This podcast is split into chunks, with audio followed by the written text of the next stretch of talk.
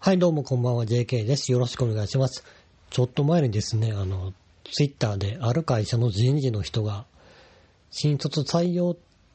担当を採用したいと思って、いろんな方から応募していただいてるんですが、まあ、待遇や給与を重視する人とは働きたくないんですっていう。私は人事は会社の顔だと思うから、その、待遇とか給与を重視する人とは働きたくないのですってつぶやいて炎上してたんですけど、まあ炎上するよねっていう。うん、いや、あかんのかなっていう、その、いや、仕事はきっちりしますよっていう。仕事は、でもやっぱ待遇とか給与にはこだわるよねっていう。それはダメなのかなっていう。っていうかその、ほとんどの人って、そこまで仕事を重視してるのっていう、思ったりもするんですけどね。いや、まあ、ね、あ、きついっていう、なんかね、あの、僕が昔働いてた会社の社長と同じこと言ってるんですよね。言ってる内容は。まあ、そこの会社の社長も、まあ、給料上げてほしいとか、ボーナスがどうとかいう人はもうやめてもらって結構ですっていう。うちは、給料とかボーナスとかどうでもいいです。どうしても、お宅で働かせてほしいですって人しかいりませんって、まあ、はっきり公言してる社長でしたからね。もう、もうだから、まあこういう考えってはっきり言って奴隷ですよね。奴隷が欲しいっていう。ろくでもない会社やなっていう。まあこの人もね、まあ炎上した後ね、何が正解かわかりませんがって言ってましたけどね。いやー、でも、あと、ね、その、給与とかね、待遇ね、こだわれない人って、仕事ね、そんな頑張れんのっていう気もするんですけどね。まあ、この人事の人に関しては、生きてもうたんやろうなっていう。あのーある程度権力、その外部の人間に対して権力もら、もらって、そういう人事、人事採用とか、なんで、ちょっと調子こいてるんやなっていう風にしか見えないんですけどね。これ、内部、ね、社内の内部だけでね、権力あるとね、そこまで調子乗らないんですよね。もう、このご時世。その、震災なり、コロナなり、リーマンショックなり、まあいろいろあってね、もうあの、そんなね、そうそう力あるわけでないっていうのも、アホでもわかるんですよね。その社内でね、どうこうね、ついた、役職とかついたり権力があったりしてもっていう。まあ言うたらね、その、コロナなんとかできるわけでもないし、景気をなんとかできるわけでもないしっていう。そうそう自分に力ないなっていうの分かるんでね、社内での人はね、そんな生きらないんですよね。まあ、ただこうやって外部にね、外部、その、新卒と関わるとか、採用するとなると調子こいてしまうっていう。まあね、まあ、えぐいですけど、言ってることだいぶえぐいの気づいてるんかなっていう、その、奴隷欲しいですって言ってることですからね。まあ、その、この会社の待遇とか給給与がどれぐらいかわかんないですけど、まあ、まあ、待遇とか給与が悪くても働いてるから、もう、仕事にこだわりのある人としか働きたくないというか、そういうやつ最高っていうか、好きじゃないとやれないよねっていうところいいよねって壊れてしまったんかなっていう。まあね、待遇とか給与、ありきじゃないかなって気もするんですけどね。って個人的には。ねえ。いや、ねえ、そこまで、ねえ、みんな仕事ないようにこだわんの？っていう。っていう、そこまでみんな綺麗事でやってるとも思えないんですけどね、って思うんですけどね。で、次の話題なんですけどね、あの、中国で、スタバ、スタバ、スターバックスコーヒーね、あの、自分の家で入れたコーヒーを、スタバのコーヒーって、まあ、嘘ついて、まあ、正規料金を取って配達してた人が、まあ、捕まったっていう。まあな、まあ、向こうのウーバーイーツみたいなんで、注文受け取って、これスタバですよっていう。まあ、代わりに、ね、購入してやってますっていう。まあ、まあ、要は、まあ、そこまでバレなかったんでしょうね。そういうシステムやったんでしょうね。まあ、ね、わからんかったんかなって思ったりもするんですけどね。まあ、めちゃめちゃコーヒー入れるのうまかったんですかね。その、いわゆるスタバの味に近づけたんかなっていう。めちゃめちゃね、うまかったのかもしれないですけどね。いや、そこまでうまいんやったらもうコーヒー店開きやと思うんですけどね。そのね、スタバスタバ並みのクオリティのが作れ、本当に作れて、で、スタバ並みの、ね、値段で売るより、スタバより値段下げた方が流行ると思うんですけどね。いやー、まあ、ね、それかみんなスタバって言われてね、わ、わからなかったのかっていう。まあ、こういうのはわかるんですけどね、あの、ちょっと前で奈良でね、うなげんって店が、あの、中国産のうなぎを国産って言って売ってたのが、まあ、内部告発でバレて、でも今は、今2022年の3月ですけど、もうね、破産申請手続きしてて、もう潰れてる、潰れたかな。まあ結構奈良では有名な店ではありましたよね。近鉄百貨店にも出店しててっていう。いや、まあだからそれ言われてね、あ、あってなったんですけどね、うなげんね、近鉄にも入ってるんですよね。近鉄百貨店にも。あ、だからうち、親、母親がね、たまにうなぎ買ってきてくれるんですけど、それがうなげんなんですよね。まあだからは、発売してた時期、新聞で見てたんですけど、あ、これ多分食べてるなっていう。多分俺食べてるなっていう。あ、これ気づい、うん、中国産食べてるなっていう。それ国産で美味しい美味しいって言って食べてたなっていう。いや人間の舌ってその程度なんですよっていう。もうね、国産って言われたら国産なんですよっていう。まあだからスタバもそ、ね、スタバって言って嘘ついてもね、バレんかった人と同じですけどね。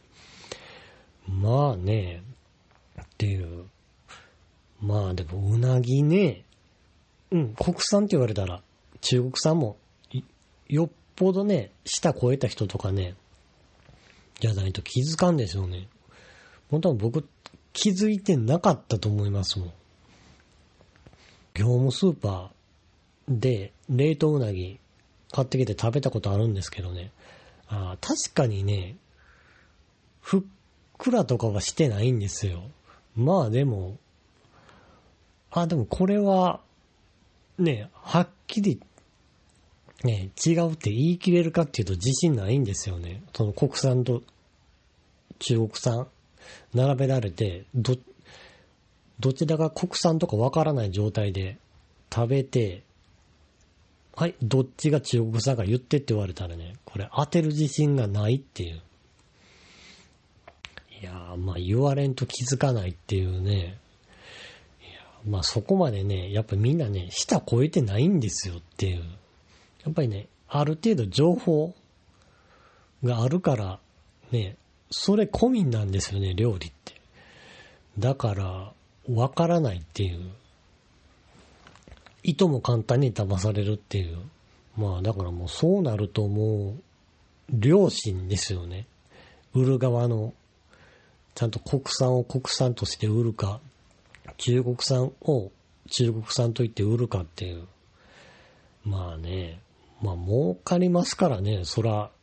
中国産の方が安いですから、中国産、国産って言って売った方が、まあ儲かるけど、それをするかどうかっていうね、うん、騙される方が悪いってね、言い出すとね、もうすさむし、っていう、いや、まず、まずね、その、A は A として売りましょうっていうね、っていう。結局バレたら信用失いますからね。もうだからもうそれでうなげももう潰れましたからね。いやもうね、こういうの思うんですけどね、その、ね、その、末端の人かわいそうやなっていう。まあだから僕も会社とかで末端ですけどね、その、何も知らずにやってた人っていうね、そのね、それで儲けをね、得て人たちはいいんですけど、いい思いした人ね。だからもう、全くね、恩恵も受けないし、知らないし、それで、ね、偽装バレました、潰れます。っ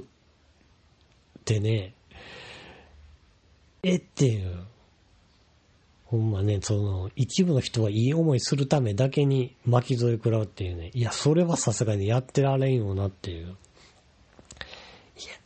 からほんまこういうのは、ね、嘘はつかないっていうね、もうはっきり言って、相手をし、食って相手信用してまいりますからね。まあだからそこはほんま信用問題ですよね。で、次の話題なんですけどね。いや、ああちこちオードリーでね、ファーストサマーウイカと、元乃木坂46の新内前が出た時に、オードリーの若林が、まあ、日向坂46と一緒に番組やってて、その、企画によっては、まあ、何人かしか目目立てないなって企画があるんですよ。っていう。で、そういう時諦める子は一人二人いるっていう。で、まあ、そういう子も半年ぐらいすると、まあ、心入れ替えて、そのガヤとかを頑張り出したりするっていう、その自分には話振られたりとか目立てない企画でも、そういうの見ると、ね、泣きそうになってくるっていう、まあ、年取ったから涙腺緩くなってっていうね、いやーまあね、このアイドルのバラエティ問題ね、その、みんながみ、グループ、ね、グループの人数が増えれば増えるほど、あの、毎回みんなが目立てるわけじゃないっていう。で、そうなるとどうするっていうね。いや、そもそもバラエティが苦手な人もいるしっていうね。いや、まあね、確かにね、まあ、アイドル、アイドルっていろいろやるんでね、まあ、バラエティ苦手っていうのも通じないんですよね。それはもうやらされるの分かってるやろって話なんでっていう。まあでもみんながみんな目立てないし、まあ、あ、もうこの企画無理って時もあるしっていう。いや、そうなったらどうするかっていうね、っていう。まあね、こ目立てないなら目立てないなりにっていうね。いや、自分の立ち位置っていうね。毎回ね、エピソードトークとかある人ってすごいと思いますよっていう。ちゃんと喋れてで、オチまでつけてっていうね。だからね、あの、ね、幸福するね、もう手を挙げて幸福するのがね、一番きついんですよね。いや、もう、ないならないなりになんか頑張るっていうね、やっぱ、その姿勢だけでもね、まあ、見てる方はね、まあ、まだね、スタッフとかにも頑張りは伝わるっていう。もうなんか、あ、もう、この企画無理なんでっていうね、諦めてしまうとね、まあ、他の企画でも振られることがなくなりますからね。まあでもね、アイドル、バラエティね、まあ、やらざるを得ないのかっていうか、まあ、まあ大概ね、まあ、言うても、そんなやってた仕事がなくなりますからね。まあ、その歌番組自体も今少ないんでっていう。いや、そうなると、っていうね、っていう。いや、まあ、歌だけやれないってんやったらね、まあ、アイドルグループ入らなきゃいいじゃんって話ですからね。まあ、そこまでね、選択権がないので、アイドルって売れても。まあだからほんま、その、本当に自分のしたい仕事しかしたくないって人は、まあ、ね、ダンサーとかね、歌手とか、まあ、俳優を目指す方がいいでしょうね。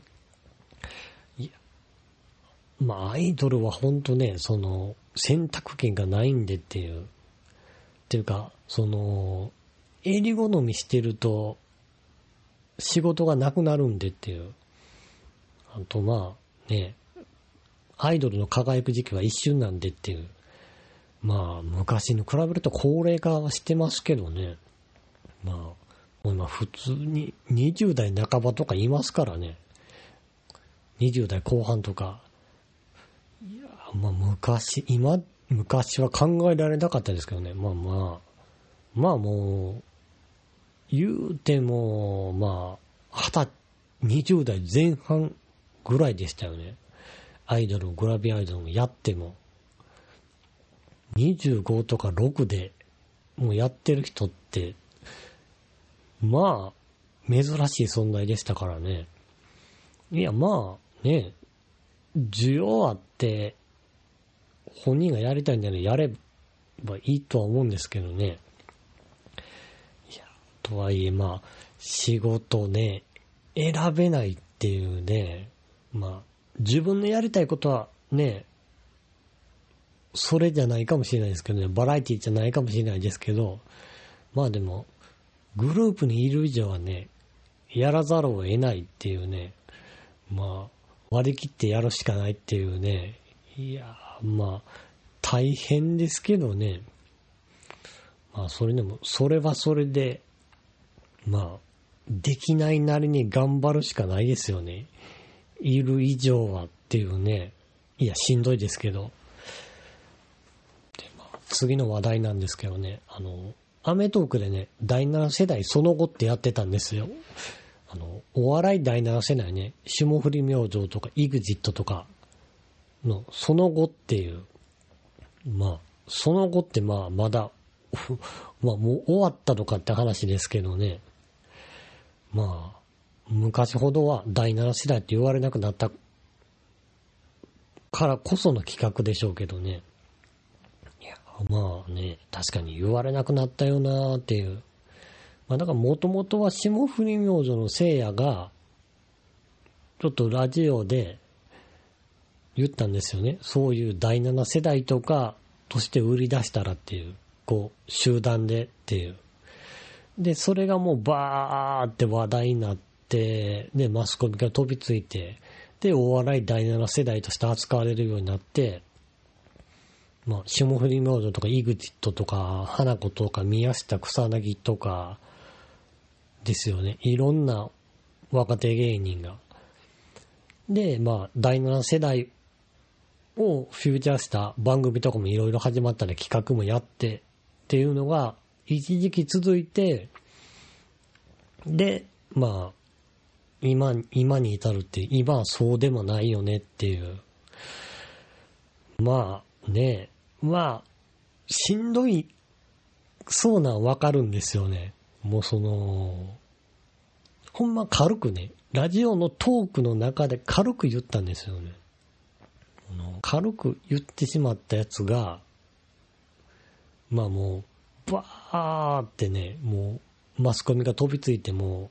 言うたらもういいように使われてっていう、まあいろんな扱い方いろんな番組なり企画なり。で、まあ、使いやすいですからね、その、一括りでっていう。で、まあ、ね、自分らでコントロールできないっていう、もうね、テレビとかラジオにいいように使われてっていう。いや、そらしんどいよっていう。だって自分で言い出したけど、もう自分らのコントロールできないところに一瞬で行きましたからね。で、まあ、ね、アメトークでお笑い6.5世代とか出てきてっていう。まあね、6.5世代の方がいい思いしたかなっていう、かまいたちとかジャングルポケットとかっていう、その、第7世代に噛みつくっていう、ややっぱ噛みつく方が美味しいのかなっていう、って思ったりしてね。まあでも確かに今、振り返って見てたんですけどね、あの、対決形式多いよなっていう、第7世代バーサス何々とかっていう、まあね、振り返ってみるとまあ、ブーストですよね。まあ、一時期のブームっていう。で、ドッと売れるっていう。いや、まあ、ね、四千頭身とか、ね、まあ、もう売れたんですけどね。いや、まあ一時期売れたんだから良かったんじゃないのって思うんですけどね。まあ、ね、ブーム終わったって言っても、まだ本人の若手ですからね。まあ、そもそも第7世代ってくくり自体アバウトですからね、その、まあ、霜降り明星の聖夜自身もね、はっきりした、そのくくりの認識はないっていう、その、芸歴何年なのか、とか、その、やってる人間が何歳なのかっていう、もうそういうのもないから、なんかすごいアバウトっていう。まあ、あと、第7世代って言ってもほんま、テレビとかラジオに出てる人しか恩恵なかったよなっていう。まあ、舞台、舞台でしかやってへんような人ってまあ、関係ないですからね、ああいう企画、ああいうくくりって。いや、そもそも第7世代って言ってもっていう、舞台でや、やってるだけでやってる場所は変わらないっていう。戦闘陣とかね、まあ、ねえ M1 でもそんな上にも行ってないし、評価は低いんですけどね。まあ、それでもその、ブーム、その第7世代に、ってくくりにね、入れただけでもね、それでも良かったんじゃないかっていう。まあ、だから言うたらあれなんですかね、あのー、あの、キッズリターン、キッズリターンやったと思うんですけど、まあ、いろいろあったけど、まあ、俺たち終わったのかな、まだ始まってねえよってやつなんですかねっていう。まあ確かにまだ若手ですからね。まあね、もう、ね、第7世代終わりたいって人もいればね、終わりたくないって人もいるっていう。まあだから、イグジとリンタロなんかまあ、まあ、ね、経歴的に言ったらもう第7世代じゃないんですよね。ただ相方の兼近が若いから、第7世代ってくくりに入ってやってるっていう。まあ、りんたろーなんかはその、売れてない10年間があったから、その、もう今が楽しくてしょうがないっていう、仕事あってね、忙しいのがあっていう。売れてない頃に比べると、そりゃねえっていう、って思うんですけどね。まあね、結局、仕事って忙しいとね、自分のペースでやれないですからね。自分の思った通りにできるわけでもないし、でもやらなきゃいけないっていう。まあね、第7世代中心にいたのはまあ、霜降り明星、イグジットあたりですよね。まあ、まあ、宮下草薙とか、まあ、四千頭身とかは、ちょっと横、まあ、脇やったかなっていう。まあ、それでも、ね、テレビの仕事は増えたしっていう。まあ、こっ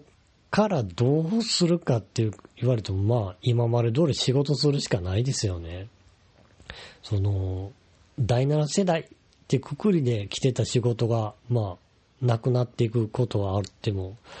まあ、それでもやっていくしかないよなっていう。そう、ブーム、そう、ブームっていつか終わりますからね。まあ、だから言うたら、ね、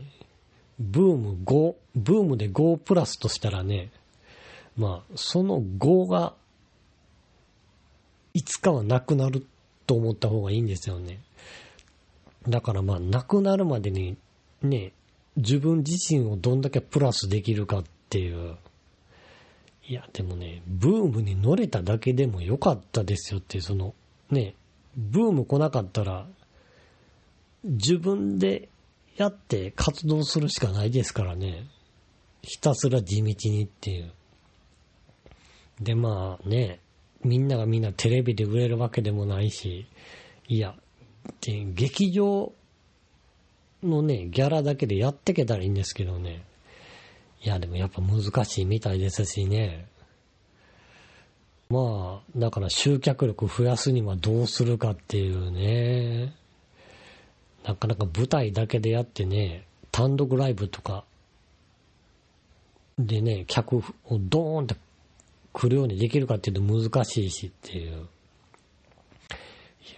第7世代に、まあ、振り返ってみると、まあ、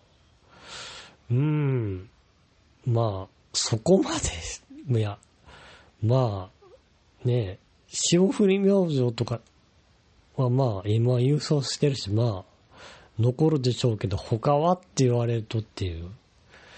いや、ただまあね、その、ブームが起こる頃にブームに乗れただけでも、他の芸人よりかはすごいよっていう、君たちはっていう。まああと、ね、一時でもテレビガンガン出れたんだからよかったんじゃないっていう。ね。全く波が起きないままね、芸人引退する人の方が多いですからね。いや、そういう人らよりかは、ね、一時期はいけたんだから君たち幸せですよっていうね、まあね、そ、まあそっからね、その、ね、舞台だけでやっていけるかっていうと難しいですからね。テレビとか、いわゆる余生ね、ブームが終わった後も。っていう。まあ、ここはね、まあ、自分で模索していくしかないですよね。まあね、まあ芸人辞めるって手もありますけどね。まあ、ね、芸人だけが全てじゃないんでっていう。ね、辞めんのも勇気いりますからね。特に、第7世代みたいに、一時ね、まあ、売れたって感覚が自分でもあって、で、それが下火になって、で、芸人辞めれるかっていう。辞めるのってね、すごいですからね。いや、ほんま勇気いるしっていう。まあだから、売れてなくてね、辞めないのが一番ね、ね、今まで通りやるだけですからね。やっぱり辞めるってすごいですからね。いや、でもまあ、第7世代で、次第8世代、第9世代来るのかっていうと、来てないですからね。見つかってもいないっていう。まあ、そもそも、くくり自体曖昧やから、次第8世代ってどれって言われるとっていうね、どこまでなんっていうね、っていう、その、何年いや、っていうね、その、何、芸歴何年でってくくりやったらね、もうね、その、毎年、毎年できるし、それ、それやったら世代でくくらんでええやんって話ですからね、今までみたいに、ね、何年デビューにすればいいやんって話ですからね、まあ、ほんま、まあ、ほんま、一時でしたけど、まあでも、ね、第8世代とかが出てこないんだから、ね、それに代わる存在が出てこないんだから、まあ、それだけすごかったよねって思うしかないですよね。えー、では、今日はここら辺で終わりたいと思います。お相手は JK でした。